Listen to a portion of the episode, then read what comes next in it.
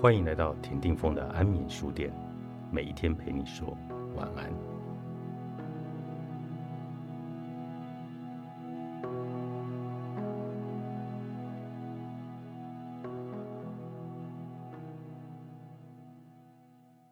虽然责任感会导致有效的履行责任与职责，却也是有可能是对错误的事尽责。例如，规范很主观，他们代表的。是一组价值观，然而是谁的价值观呢？你的家庭可能拥有与社会相悖的规范，为此，当你无法顺从这些规范的时候，你会发现自己感到内疚。同样的，你也可能在一个你并不认同其价值观的组织里工作，却遵从了那些价值观，因为那些都是公认能获得奖励的规范。当你不顺从这些规范时，就可能会发现自己感到内疚与矛盾。反之，当你这么做的时候，也一样会感到内疚与矛盾。换言之，你不能只是对遵从规范尽责，你需要对真正正确与良好的规范尽责。而这就是你重置与调整自身的行为，以去除假内疚的方式。你必须有意识的。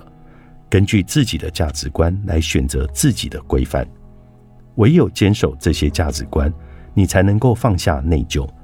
为此，与其试着达成雇主、文化或社会整体所支配的期望或规范，不如自己决定哪一些期望才是应该达成的，什么样的规范才是完全正确的。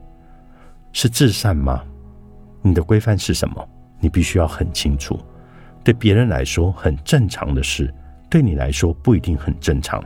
话虽如此，当你因为遵从家庭文化或者公司的价值观而受到奖励时，就可能很难厘清和坚守自己的价值观了。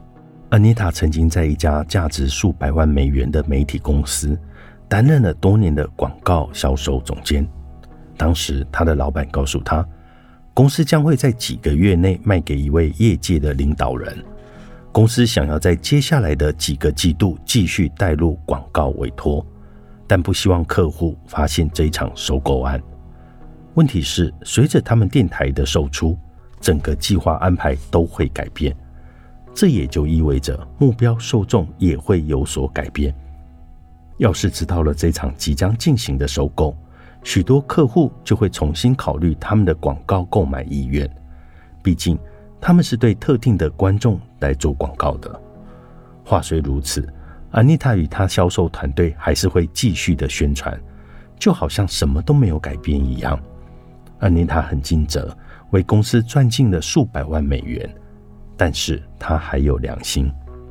我把许多客户当作自己的朋友，她回忆着说：“我在之前的工作中和他们合作过，而且他们信任我。”要假装自己不知道这场收购案，明知他们花了钱也不会买到他们以为自己买下的东西，这根本就是不对的。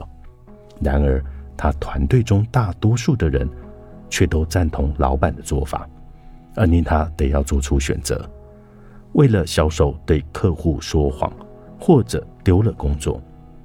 最后，他选择了后者。为什么他会选择后者呢？因为。他知道必须对客户说谎这件事情会使他产生预期内疚，进而让他没有采取违背自己价值观的行动。换言之，安妮塔知道自己的价值观是什么，误导他人和牺牲他人以谋取自己的利益，并不符合他的价值观。然而，那些正是他雇主的规范与期望。其他同事留了下来，遵从了那些规范与期望。我不知道他们是否对说谎会感到内疚，但一旦公司被收购，他们不也一样会丢工作吗？他回想着说：“新的业主会想要新人手，这种事情向来是如此的。”安妮塔的困境就是一个坚守自己价值观的机会，即使这表示得放弃自己的工作。后来，由于他身为有良心的尽责领导人的名声。让他很快在另外一家公司获得了新的职位，做着他喜欢的相似的工作。如果你认真尽责，就能仰赖你始终如一履行的某一些责任；如果你受良心的引导，就能仰赖你始终如一实践正确的事。换言之，你的良心会让你的责任感变得真正强大，而这样的组合会造就真正的成功。坚守自己价值观的女性，既有责任感，又有良心。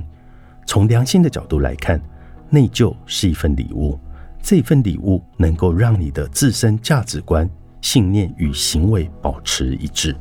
尤其当你的伦理道德可能遭到质疑的时候，这么做就非常重要了。